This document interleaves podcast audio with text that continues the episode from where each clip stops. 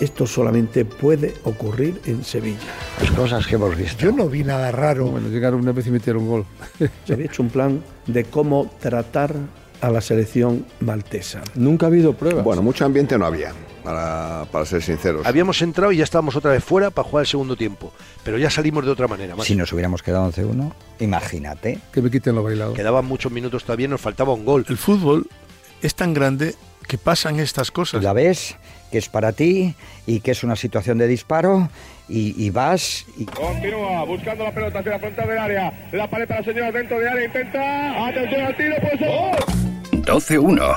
Un podcast de Radio Marca. Un reportaje de Pablo Juan Arena.